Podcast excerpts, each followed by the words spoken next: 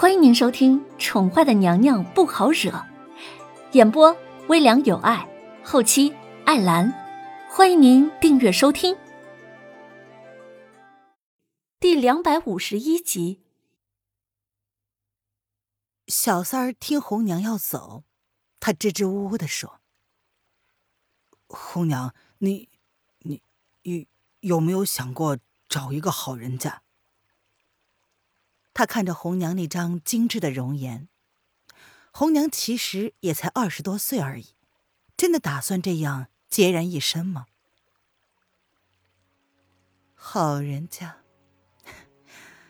好人家，敢要本姑娘吗？她的背景，她的身份，她的一切，都不会是一个好人家会看中的。他从未想过将自己的一生托付给一个所谓的良人。看遍了不醉楼形形色色的男人，他们之中可不乏都是名声显赫的良人呢。又如何呢？还不是留恋在声色场所。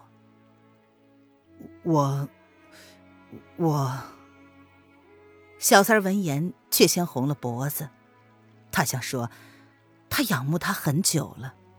从看到他伪装在浓艳妆容下不为人知的沧桑的那刻起，就会不由自主的想要涌起一股想要保护他的情绪。他，他是为了他才那么卖力的在不醉楼拼命的。爬到了现在这个位置，虽然还不算是很优秀，但是至少有了站在他身边的资格。三儿。你或许也该到了娶婚的年纪了，好好的替自己打算一番吧。希望下次回来，能听到你的喜讯。红娘正好转过头来，对上了那一双充满情意的眸子，她微微一愣，随即扬起了疏离而淡然的笑容，越过三儿的身子，朝湖心楼走去。红娘。三儿一脸错愕的看着红娘离去的身影，心中失落的感觉顿时清洗了他所有的感官。被拒绝了，在不醉楼跟红娘共事了那么久，他一举一动代表着什么含义，不用开口他也懂。别看红娘对人向来圆滑好客，事实上，她对于不亲近的人都是一副难以亲近的样子。对于不喜欢的东西，他都会表现出一副漠然的样子，拉开彼此的距离。以前三儿很庆幸自己是那个了解他的人，看懂了他埋藏在内心深处的孤寂和冷漠，可如今，竟也恨起自己，为何那么了解他？若非如此，还可以骗自己，他不过是迟钝而已。可刚刚从红娘眸中明显的惊讶之中，他知道，红娘不过是用委婉而果决的方式告诉他，他不会接受他的情谊的。红娘，若是如此，当日你又为何要提拔我呢？小三儿看着红娘消失的方向，苦涩一笑，或许他还是不够成熟稳重。还是不能让他正视自己的情谊，还是红娘只是单纯的觉得自己配不上他呢？红娘才刚刚踏进她自己的香闺，侍女小月便将手中准备好的东西交给了她。姑娘，你要的东西，小月已经准备好了。我知道了，你下去吧。红娘淡淡的接过小月手中的包袱，随即朝她点了点头，然后拿着包袱走到自己床榻上坐了下来。打开包袱，里面的东西跟凌渊需要的东西是一样的，是同样分量的胭脂水粉和一些其他的东西。易容和伪装是他交给姑娘的，只是姑娘稍稍改良了一下，让伪装之后，即便是下了水。也不会被识破。她曾经是江湖上杀人如麻的女杀手，如今虽然改头换面了三年多，但并不表示没有人会认出她来。在不醉楼，她浓妆艳抹，性子大变，跟江湖上的素女红袖千差万别。这一路萧国行，他不可能总是浓妆行走于江湖，这样只会更加引人瞩目罢了。所以，最好的办法就是伪装一番。消失了三年，或许很多人都会以为素女红袖早已经死了。她若是不动手，绝对不会有人认出她来。姑娘，小三哥哥走了。小月在门口轻轻的敲了敲，见红娘在鼓捣着她买的东西，确定她听到之后，才开口说：“哦，我知道了。”红娘闻言，只是微微的顿了一下，头也没抬的就说：“有些事情不是一时不可能，而是这辈子都不可能的事，那就让他自己去想明白吧。他此生并无婚嫁之打算，相夫教子皆不适合他这种女子。”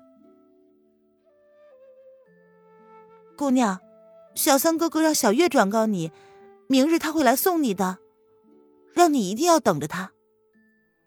小月闻言垂下了眼睑，恭敬的说道：“下去吧。”红娘闻言，抬眸冷冷的看了小月一眼，似乎是在警告。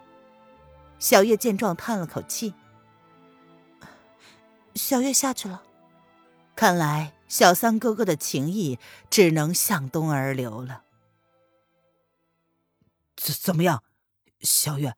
红娘她怎么说的？小月走出来的时候，小三正在门口等着，一脸的着急。他还是不愿意死心，想最后一次确定。若是他有一丝犹豫，那么他就还有那么一点点的可能。他愿意等。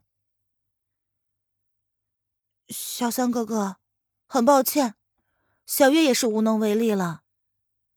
小月一脸无奈的看着小三儿。小三儿是继文公子之后第一个被允许上湖心小筑的人，是小月招呼了小三儿，所以两个人最先建立了友谊。哦，我我知道了。小三儿闻言，清秀的容颜微微一白，却依旧极力的掩饰着。他朝小月苍白而无力的扯了扯嘴角，便踉跄着脚步快速离去。唉。小月一副司空见惯的样子，摇手叹了口气，便转身去忙自己的了。问世间情为何物？有情总被无情伤，又何必呢？青鸾峰下，马车前，男子恭恭敬敬的对马车内的男子说：“爷，属下打听过了。”前两天确实有一个面生的女子，匆匆的在乌镇住了一宿，第二天便早早的离开了。爷到达乌镇的第二天，便亲自上了青鸾峰，没想到扑了个空。青鸾峰上没有人居住过的样子，难道是他们的消息有误？不太可能啊！青鸾峰是传说中有神人出没的地方，常年冰雪覆盖。听说拜月教的创教之主，也就是第一任神女青鸾，就是从青鸾峰上下来的，所以才被取名为青鸾峰。不过这些都是传说，不足为凭。可是青鸾峰有人居住，这是不容争辩的事实。连乌镇里年纪较长的人都说过，曾经见过有人在青鸾峰上出没。找到那个人。本王要亲自问他。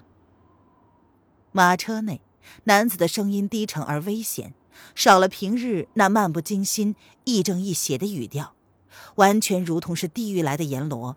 除了诡异之外，还带着一丝难以言喻的危险之意。